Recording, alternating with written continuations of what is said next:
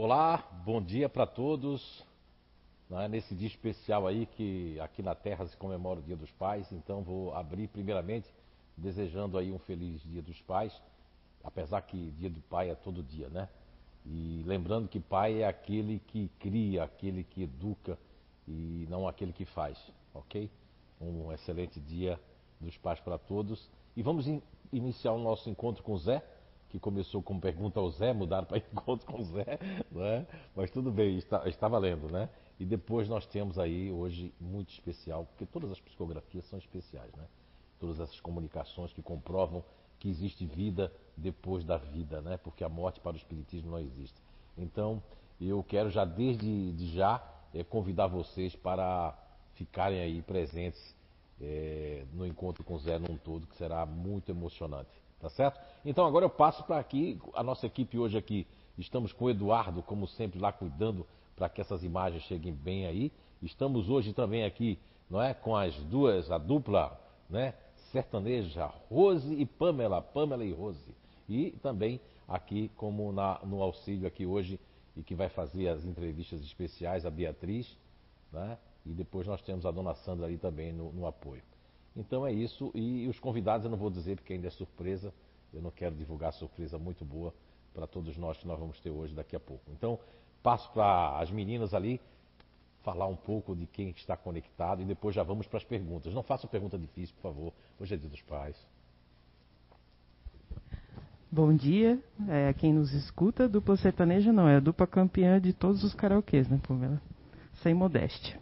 Então, um feliz Dia dos Pais para todos que estão ali nos escutando, né? Pai para todo tipo de pai, porque pai não é só quem faz, é quem cria, quem é responsável, quem educa. Então, quem está aqui com a gente é Pamela Cristina Bruno, Suziara Emert, Célia Gaspar, Viviane Cobianco, Nicole Dognini, Ingrid Salviano, Abelques, Viviane Copiano de novo. Aí, com você no YouTube, quem tá, Pamela? Aqui no YouTube tá Gladys da Rosa, Renata Albuquerque, Loiva Martins. A gente tem mais curtidas, mas eu consigo só olhar quem comenta. Então, quem quiser dar um bom dia ali no YouTube, falar de onde que está assistindo, aí a gente vai comentando sempre aqui. Isso aí. Então, para todos que foram citados ali, né, pelas meninas ali, um bom dia aí, um excelente domingo, uma excelente semana. E vamos iniciar então com é, essas perguntas e respostas, né? Façam perguntas fáceis, por favor. Hoje é dia dos pais. Mas a Rose já falou que tem três perguntas. E tem, tem uma pergunta de fora, acho que a Rose falou agora, e tem o campeão das perguntas, que depois vocês já sabem quem é. Entrou um espírito aqui chamado Roberto Oliveira, ele passou, eu vi, né? mas é um espírito encarnado, fiquem tranquilos. Sim, a nossa primeira pergunta vem lá de Portugal. Aí tá assim: Olá, me chamo Maria da região do Algarve, Portugal.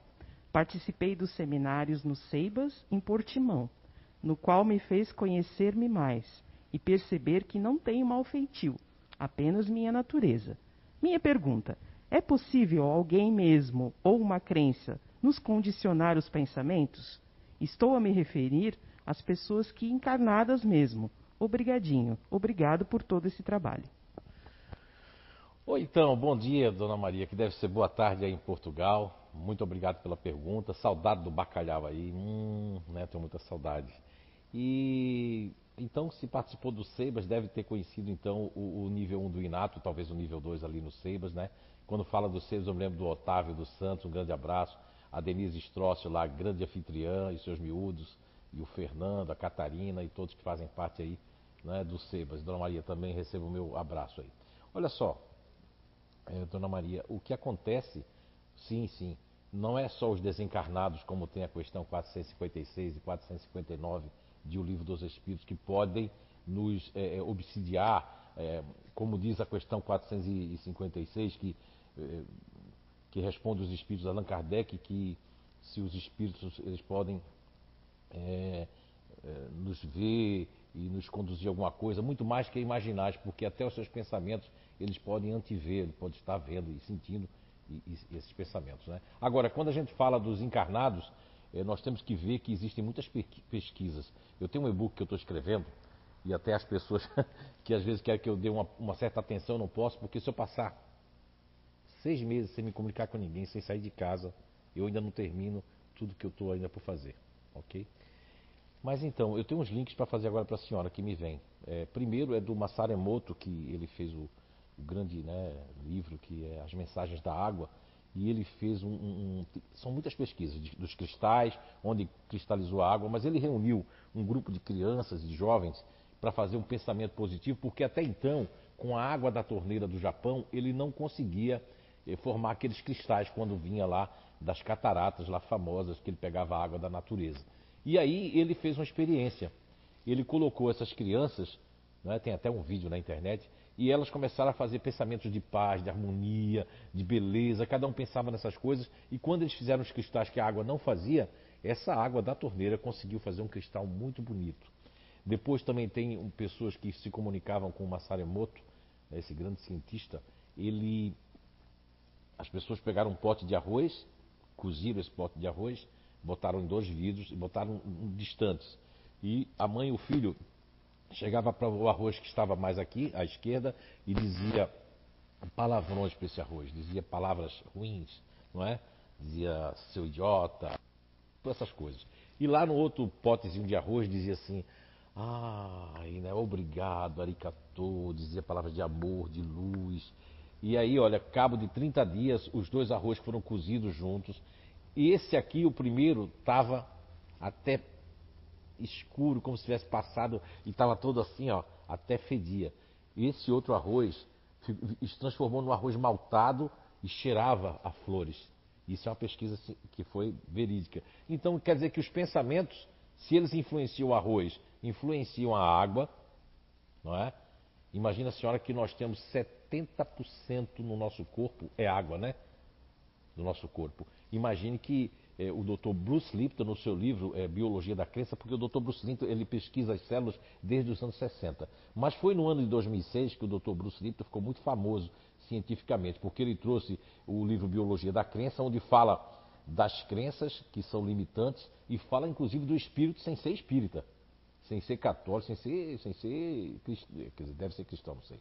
Mas ele fala ali que é, o, o paradigma que tinham de que tudo é genético, ele comprova que apenas menos de 2% de doenças em toda a população do mundo, apenas menos de 2% de doenças são realmente genéticas. O resto é tudo o ambiente externo ou o ambiente interno dos nossos pensamentos. E o Dr. Bruce Lipton traz uma lição muito grande, inclusive para você aí que é espírita e que acredita que uma pílula vai fazer, quer dizer, uma pílula vai fazer uma conversa com o seu espírito, com sua mente. Ele chega a dizer que que o paradigma de que nós somos uma máquina humana, porque 90% dos cientistas acreditam que nós somos uma máquina humana e que, e que as células, os genes vão mandar. Inclusive, dá um recadinho no Biologia das Crenças, da Crença, Dona Maria, que o Dr. Bruce Lipton dá, serve para todos nós, que é essa questão. Muita gente se vitimiza, usa os códigos genéticos para se vitimizar e dizer que é uma questão genética, e não é. Ele prova que não é. E todos os cientistas baixam a bola porque esse menino, ele era uma criança, o livro é muito interessante dele. Ele já com dois, três aninhos ganhou um microscópio. Ele já veio nesse mundo para trazer esse conhecimento. Agora é lógico, a mídia, os laboratórios farmacêuticos, tanta informação que as pessoas.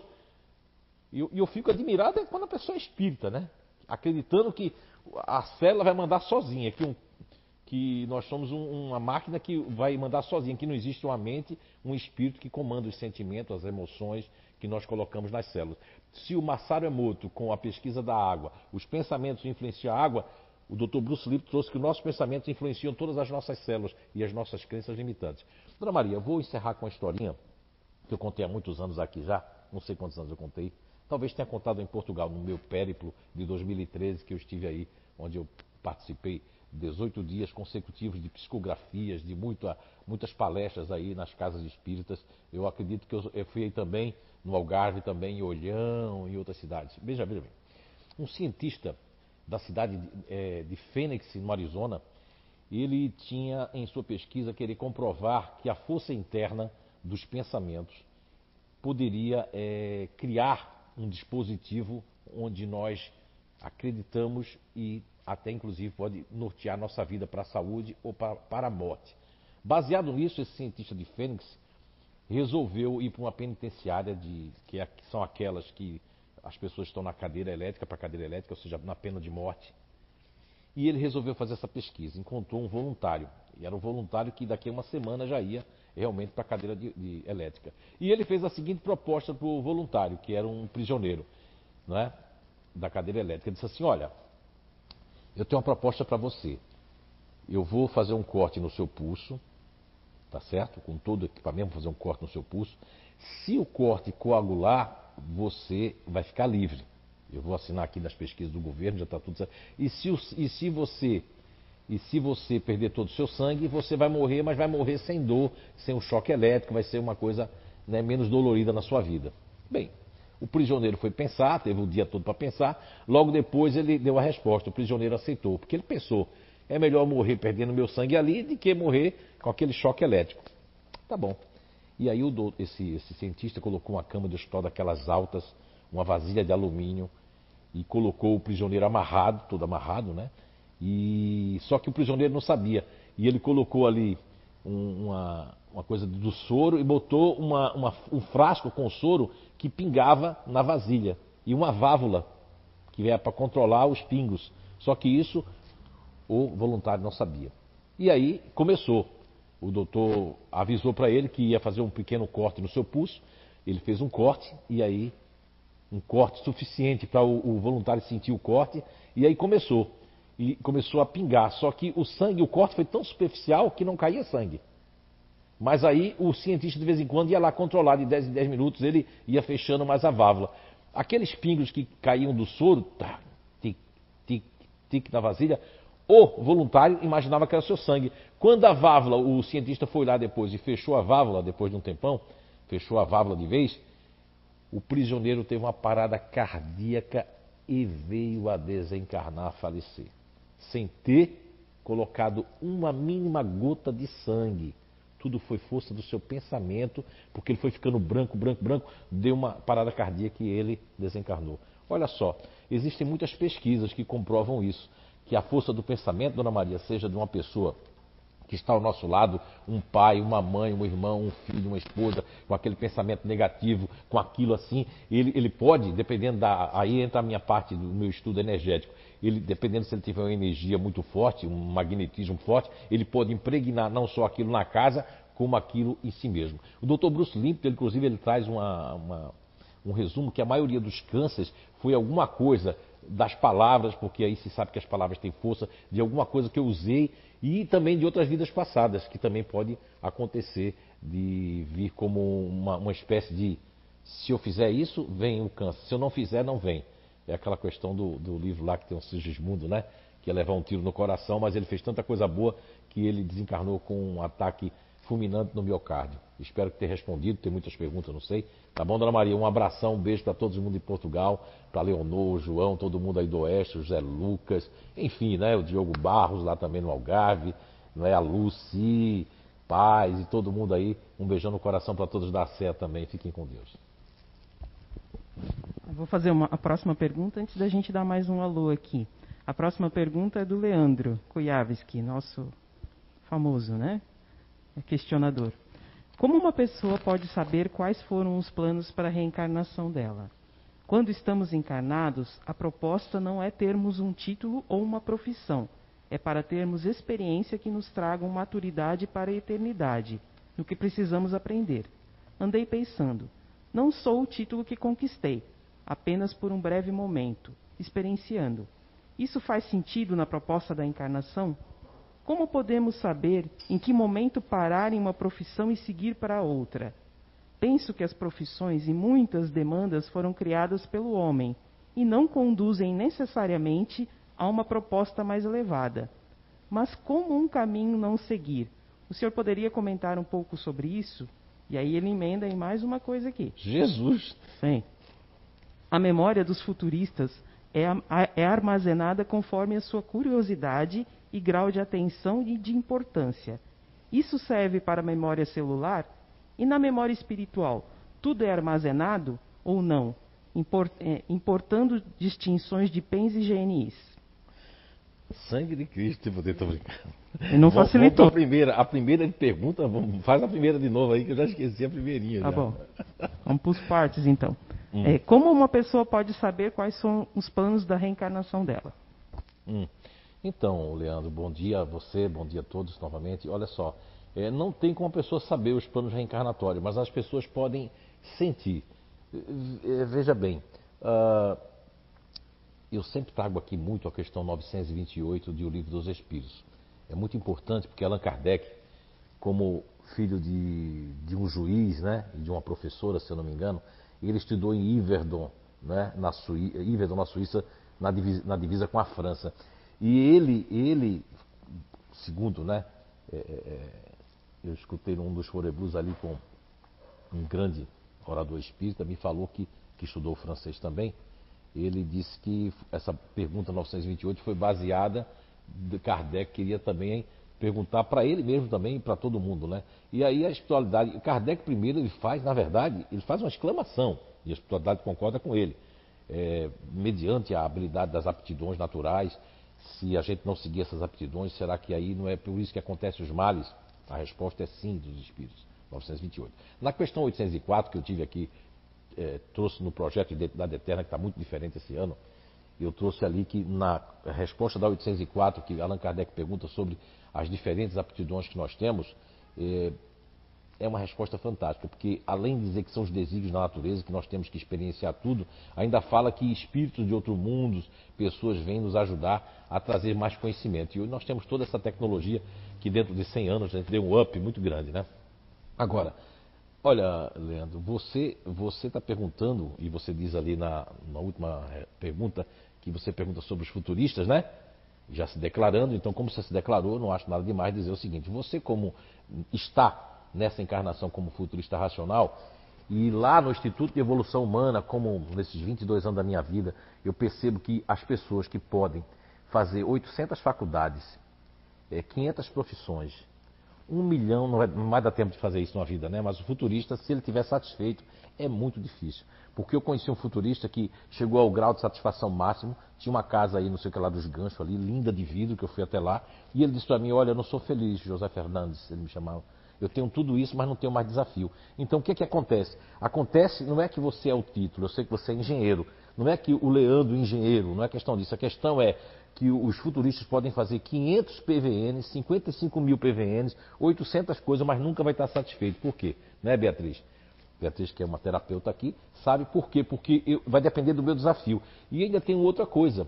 É, quando a, a resposta da 928 ainda tem, depois tem uma sub-resposta, que é 928A, se não me engano, Allan Kardec pergunta se uma pessoa é um empresário, vamos supor, um cara nobre, e o filho quer ser sapateiro. Na época, é, um filho de sapateiro quer ser doutor. Então ele, ele traz um esquema do século XIX. Mas eu quero trazer com isso que você vai ter sempre essa sa- insatisfação. Agora, você não é o título, você é o Leandro, que está, porque assim, Leandro, respondendo todas as pessoas que nasceram com, em primeiro plano com o racional da questão 146 do Livro dos Espíritos, né?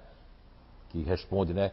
Pergunta Kardec, o, a alma tem uma série ci- determinada e circunscrita no corpo? E a resposta é não. Porém, naqueles que pensam muito está na cabeça, naqueles que pensam mais na humanidade está no coração, e naqueles que, é, que estão, estão sempre se ativando, né? Não tem nenhum ativo aqui, inclusive. Não é?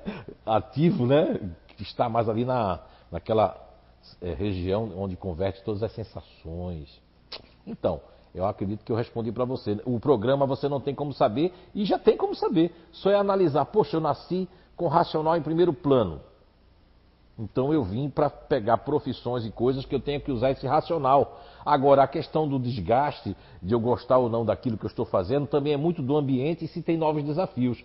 Eu conheço pessoas que estão na área de vendas que são futuristas, racionais, que existem três variáveis, né? Que eles estão super satisfeitos. Por quê? Porque tem desafio constante, tem que fazer isso, fazer aquilo. Agora, quando a pessoa não tem mais desafio, que ela é futurista, tem baixa autoestima. Ele está indo up, daqui a pouco dá um down, vai lá embaixo, ok? E a segunda pergunta dentro da primeira. Aí ele falou sobre.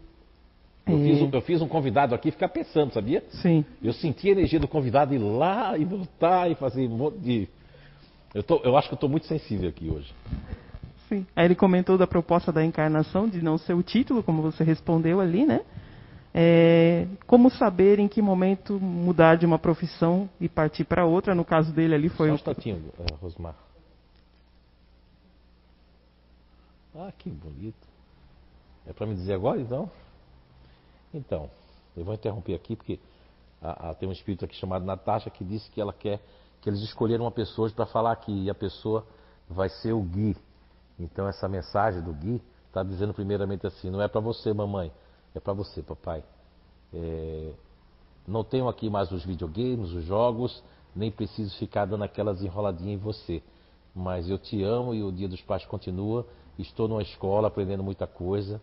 É, tem jogos, mas são jogos interativos. E Feliz Dia dos Pais. Né? Com a ajuda da Natasha, o Gui está mandando um recado para você, Eduardo. Muito bem. Agora, vamos continuar. Sim. Por isso que estava tomando conta de mim. Ixi, Maria. Né? Ele, ele, questiona sobre as profissões que foram é, criadas que não necessariamente conduzem a uma proposta elevada. Conduz, conduz sim. Muitas profissões conduzem. Agora, outras são atemporais, né? Nós tínhamos lá no passado, as pessoas costumam dizer, Leandro, que a coisa está muito pior. Hoje eu não vejo, hoje que as coisas estão muito melhores. Porque uma pessoa que nasceu no início do século, Leandro, ela teve Primeira Guerra Mundial, ela teve gripe espanhola, ela teve tanta da coisa, tanta coisa ruim, depois Guerra das Bósnias, com não sei o que lá. Esse povo teve tudo isso. Aí tá. E a gente aqui no, no, no Brasil não tivemos nada disso. Tivemos outras coisas, né? Corrupção, tal, golpes, não sei o que lá. Agora veja bem, as profissões elas são atemporais. Como é que é isso? A profissão de engenheiro, no seu caso, principalmente você que pode se sentir até lisonjeado e agradecido de se ajoelhar e agradecer Papai do Céu, você está num ramo de engenharia elétrica. Agora, existem muitas profissões aí que são de acordo a temporais com o momento. Por exemplo, nós estamos vivendo agora uma pandemia e aquelas profissões que eram vistas, até mal vistas, como blogueiros, como pessoas que estão é, vendendo pela internet, o e-commerce e etc., é, é, financeiro que era mal visto, hoje essas profissões estão em alta. Por quê? Porque é, é, é, as pessoas é igual a música. A música boa e você gosta de uma música boa. Fulano gosta daquela outra música, é atemporal. É a questão da, do grau evolutivo das pessoas que estão reencarnadas. Existem profissões que são muito antigas, por exemplo, a profissão de sapateiro, né? Desde que a gente começou a calçar sapato, ainda existe. Existem as empresas de calçados, etc. E tem profissões que são atemporais, são de acordo com, é, como se fossem as leis. É, num país uma coisa não é, não é tão radical, no outro é super radical. Então as profissões, elas não, não foram criadas, como você mesmo diz ali, foram criadas não por, pelos engenheiros siderais ou pelo Papai do Céu, e sim criadas pelos homens, pelo momento que eles estão vivendo, errando e acertando, acertando e errando, e por aí vai.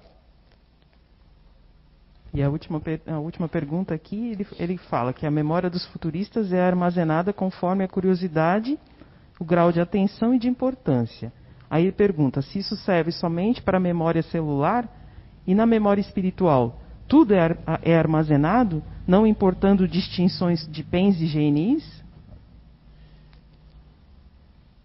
Então, Leandro, é, é o seguinte: a memória, na verdade, o paradigma da memória, só nos anos 50 que começou a, a, ter um pouquinho de mudança desse paradigma. E tem muito que mudar ainda que se conhecer sobre a memória.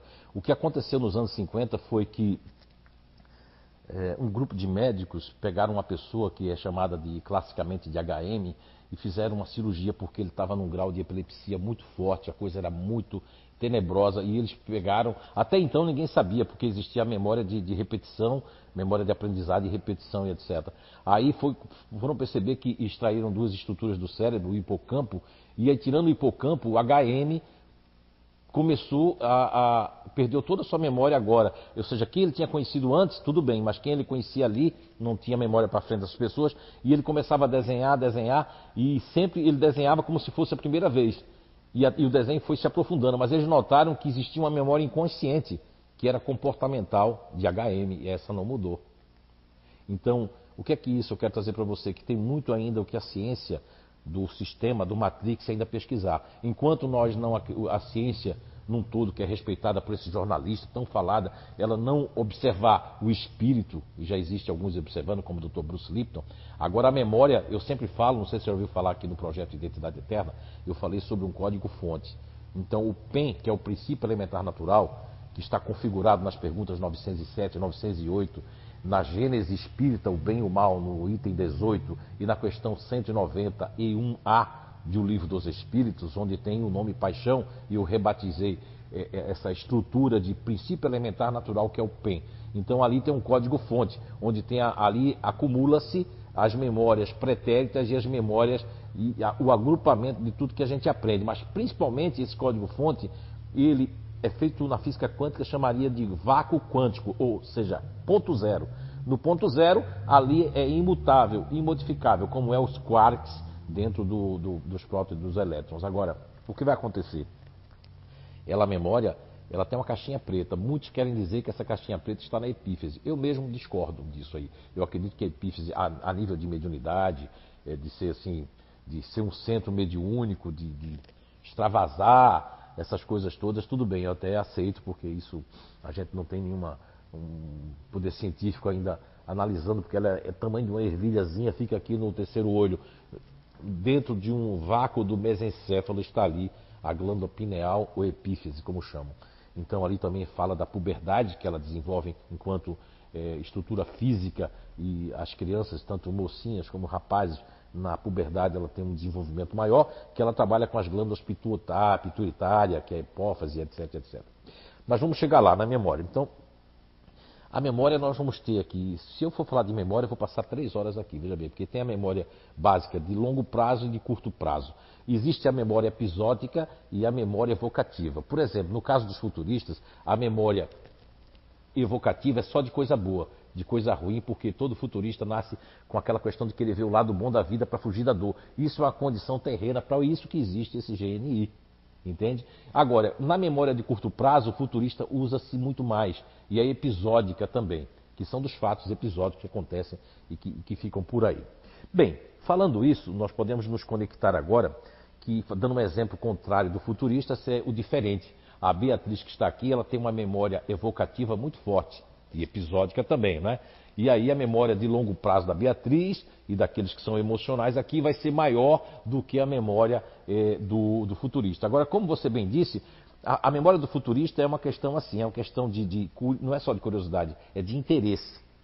Se o meu convidado que está aqui e os futuristas num todo tiver interesse naquilo, e precisar, alguém precisar daquilo para ele ser admirado, ou colocar aquilo para mostrar para alguém, ele vai pesquisar, ele vai aprender, ele vai pegar aquilo mas tem que haver interesse e principalmente a questão de daquilo ser importante para mim naquele momento. Então aí a minha mente se abre e a memória de longo prazo abre. Mas não é esse o, o, o não é para isso que o futurista veio. Ele veio para feito como um leque.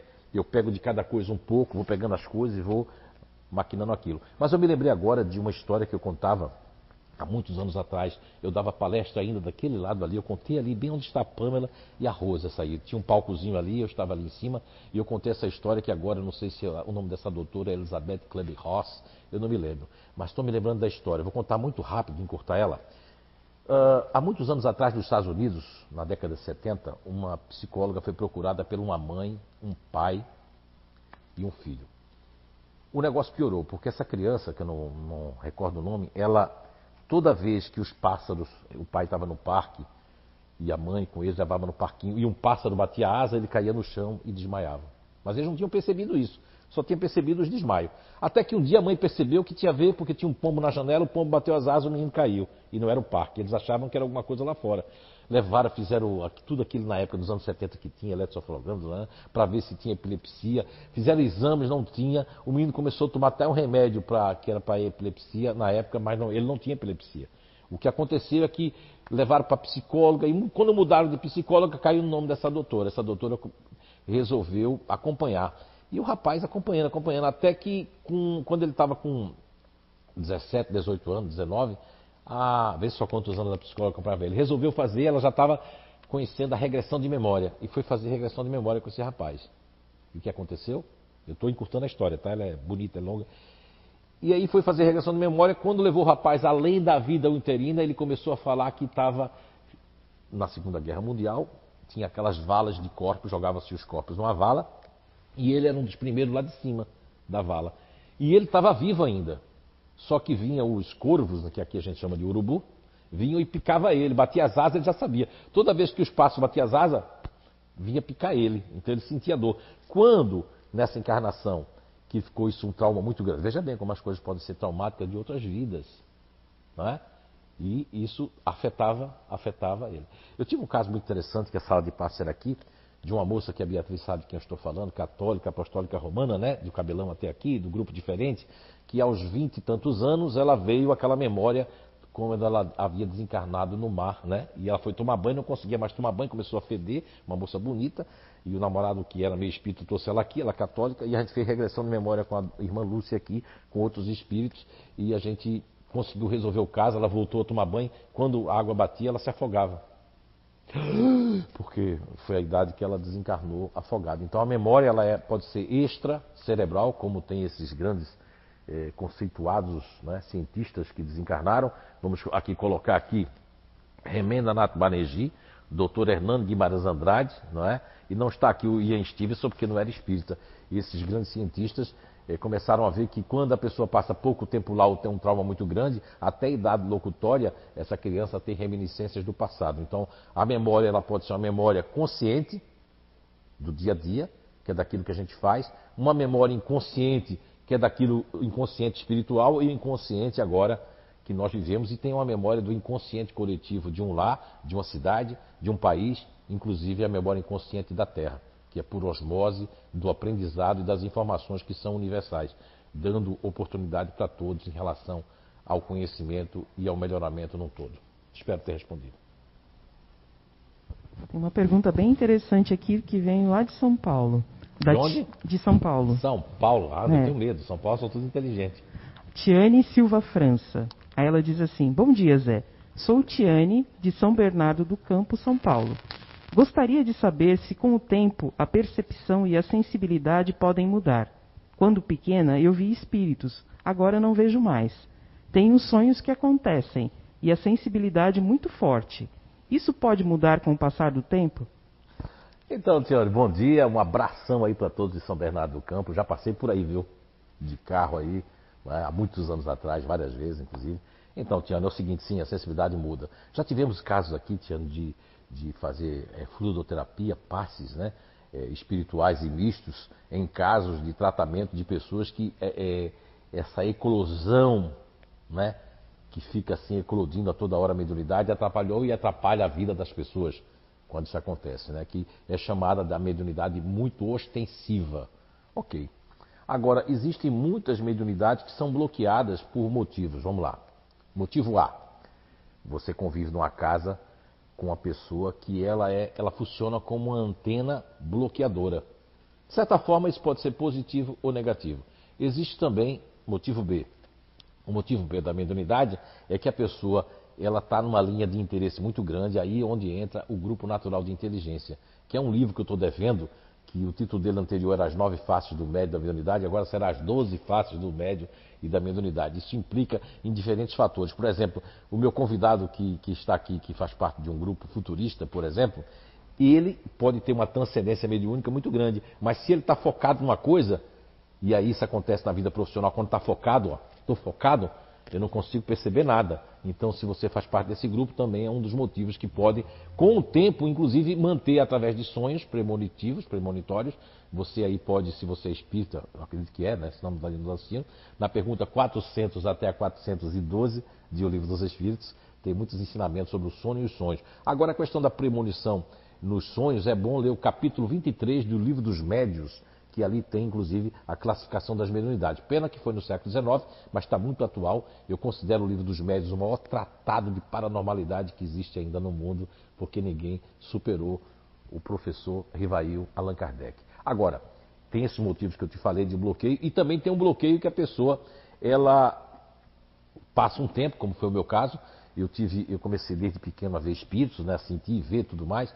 Depois comecei a psicografar com nove anos com a mão com essa mão, às vezes era com essa, não sei.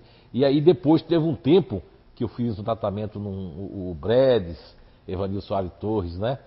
Que é padrinho da minha filha mais velha Deise, ele, ele foi que me resgatou, eu ia ser, eu ia ser internado na psiquiatria, esse. Ele me levou para casa dele, eu passei lá um tempo.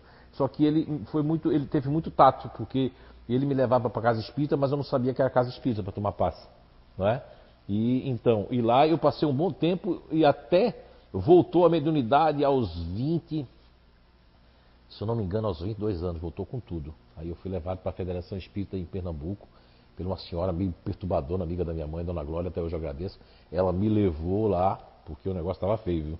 Voltou com tudo, voltou tudo que eu sentia. Então passou alguns anos fora. E eu tenho um grande exemplo, ela desencarnou um tempo desse, né? Que é Zíbia Gaspareto, que a mediunidade eclodiu acima dos 40 e poucos anos, escrevendo todos esses romances com esses espíritos. Então, ela pode bloquear por uma necessidade nossa material, uma necessidade temporal, de profissional e etc. E ela pode retornar, e quanto mais equilibrada você estiver, melhor você vai senti-la.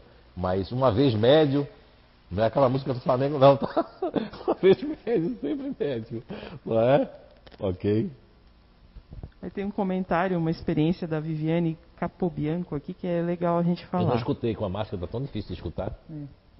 Viviane Capobianco, ela divide uma experiência dela aqui, ó. Zé, muitas vezes quando estou dormindo, me vejo andando e andando pela casa. Na última vez eu me acordei chacoalhando e fiquei com muito medo. Ah, sim, isso já aconteceu com várias pessoas, viu? É, Viviane, né? Viviane, olha, existem pessoas que quando volta para o corpo, inclusive se segura assim na cama, né? Isso aconteceu comigo, é, é o voltar rápido. Nós temos um cordão que, segundo André Luiz, é um cordão prateado, outros dizem que é dourado, não importa a cor, azul, sei lá. É um cordão que nos identifica no plano espiritual, na intermissão, como encarnados. Ou seja, nós temos uma marca. Quem é desencarnado é demonstrado de um jeito no mundo espiritual e quem é encarnado é demonstrado de outro. O que é que acontece? Muitas vezes, quando nós estamos preocupados, muito preocupados com os afazeres da casa ou preocupados com alguma coisa que em relação à nossa casa, seja a nível de salário, seja a nível de coisa, as pessoas saem do corpo e ficam andando dentro de casa. Porque eu, eu, como não dá para andar dormindo, que seria sonâmbulo, né? Eu já fui sonâmbulo. Eu não sei se eu ainda sou. Já andei dormindo e fechavam as portas porque eu jogava bola como se estivesse jogando futebol. Então também, então aí eu saio do corpo e começo a andar pela casa. Isso é um dos motivos. E quando eu volto, às vezes, parece que eu tenho que. Não, não consigo entrar novamente direitinho como é, né? Entende? Isso pode acontecer. E também pode ser outros motivos também. Que é o motivo que eu ia para um curso, para algum lugar, e na hora H eu desisti de ir, e eu não estou conectado comigo mesmo também. São muitos motivos, mas isso aí acontece sim. Já teve vários casos aqui na CEIU e lá em Pernambuco também. Eu lembro de uma senhora que dizia que acontecia muito isso com ela, que ela ia inclusive mexer nas panelas no armário. Não é? Inclusive ela tinha noção que tinha tirado a panela. E ela, meu Deus, está tudo trancado, mas eu não tirei essas panelas, mas foi no sonho que ela tirou, na verdade. Mas as panelas, na verdade, veio, né? Porque uma duplicata que tem, né? que diz que a, a matriz, que hoje inclusive tem uma área da física aí, um outro caminho da física que fala dos mundos paralelos. Ok? Desculpa. Tudo bem, vamos lá. Vou dizer mais nomes de pessoas que entraram aqui para você. Sim, vamos lá. A Iracema Schwambi, o André Schmidt, Alexandre Farias, Franco Bertelli, a Gabriele Lana, a Mônica Júlia, Mara Roncalho, a Deise Araújo, a Shirley Kissives, o Turna Devons, a Rosane Mafra, a Clarice Vota, o Leandro Kujavski, a Maria de Lourdes de Mata, Bana Jones, Eunice Nicoldi, Dana Leopoldo, Elis Mequim, bastante gente, Célia Gaspar, tem alguns que mandaram recadinhos aqui. A Júlia, ela manda sinceros parabéns para todos os pais. Né? A Marlene Andrade também ah, é, ficou emocionada com a mensagem do Gui. O Kardec Lima manda um abraço para todos lá de Caruaru. A Eliane Gotzinger. A Dona Salete. O Marcelo Rosenbrock. A Maria de Lourdes da Mata diz assim, ó. É, o Recanto do Saber, um grande abraço de Caldas da Rainha. Ela fala lá de Portugal. Bem legal. A Gisela, Deixa eu ver quem mais aqui. Mônica, Panucci, Regiane Ramalho. Muitos recadinhos aqui dando parabéns para todos os pais. Ingrid Salviano, Elis Mequim. Olha só, nós temos São Paulo, Portugal, Pernambuco, Porto Velho, pelo que eu vi aí, né? Temos Santa Catarina. Era um grande abraço para vocês ali. E, e, e, eu acredito que o nosso tempo está finalizando, mas assim dizer para vocês que eu tive uma ideia que mandaram aqui, sugeriram hoje ali uma pessoa sugeriu, que é de nós aumentarmos. Então vamos começar às nove e meia, daqui a 15 dias nós vamos ter um encontro com o Zé, Vamos começar às 9h30, aí vamos até às 10h40 com perguntas para responder mais coisas, tá? E eu gostei da ideia da Rosimar, ela deu a ideia das perguntas que sobrarem hoje, nós vamos fazer no Identidade Eterna. Antes de começar o Identidade Eterna, eu já faço ali. É Isso. É muito bom, é gostoso, né, o Zé? Começar logo um. Né? Isso. Porque eu não tenho acesso às perguntas, eu não gosto de ter, que é para a gente vir, né? E a espiritualidade nos intuir do que a, a gente tem aprendido e temos muito que aprender. Dizer para vocês que eu, como pai, eu cometi muitas falhas desses caminhos por conta da minha vida muito agitada, né? E eu acredito numa coisa, que um médium, por isso que eu não me intitulo de médium, eu sou apenas um instrumento, né? E o que vai acontecer agora, que é mágico, peço que vocês vão se emocionar bastante, né, nesse dia. É mágico porque é a comprovação que a vida existe depois da vida. Eu me considero apenas um pequeno, não estou dizendo isso com falta, falsa modéstia de humildade, mas é realmente. Eu acredito que sou médio só nas, nas horas vagas. Eu sou um cientista e o que aconteceu aqui no CEIU foi um privilégio para muitos pais, muita gente. Infelizmente muitas pessoas que receberam essas cartas que são comprovadas por eles mesmos, né?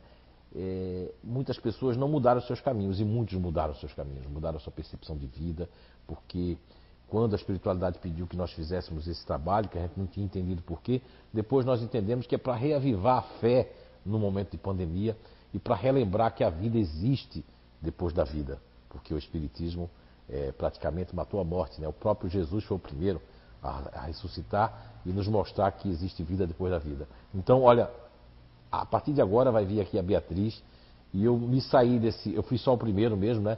Porque eu, eu como médium me sinto assim, como eu não tenho recordações, não tenho memória disso, que eu recebi mais de mil e poucas psicografias naqueles três anos, eu vou pedir que a Beatriz venha aqui e eu vou ficar aqui também assistindo ali, tá certo? Ok? E peço que vocês prestem muita atenção agora na Bia e no que vai acontecer aqui agora, que é fantástico em termos de psicografia e de comprovação da vida depois da vida. Eu não estou dizendo o nome dos convidados para manter a surpresa, mas fiquei muito contente de ser eles ali. A Anícia que está fazendo essa. O Marcelo Rosenbrock aí deixou hoje um texto fantástico, mas ele também vai ser um dos entrevistados, não sei se é o quarto, o quinto ou sexto, mas foi muito legal o que ele deixou. E depois eu vou estar tá passando ali. Já passei aqui para a Bia uma cópia, né, Bia? Tá certo? Um beijo no coração de todos vocês e feliz Dia dos Pais, não é? O meu pai já foi para a espiritualidade, já soube que reencarnou, então está reencarnado aí, e é isso que acontece é a roda da vida e fiquei feliz pelo Eduardo aí que recebeu a mensagem do filho e que nós possamos continuar a ser pais, porque tem muita mãe que é pai e mãe. A minha mãe também foi pai e mãe, então vamos todos comemorar, mas com amor no coração e perdão para aqueles que tiveram desavença com seus pais, tem que haver o perdão. Beijão.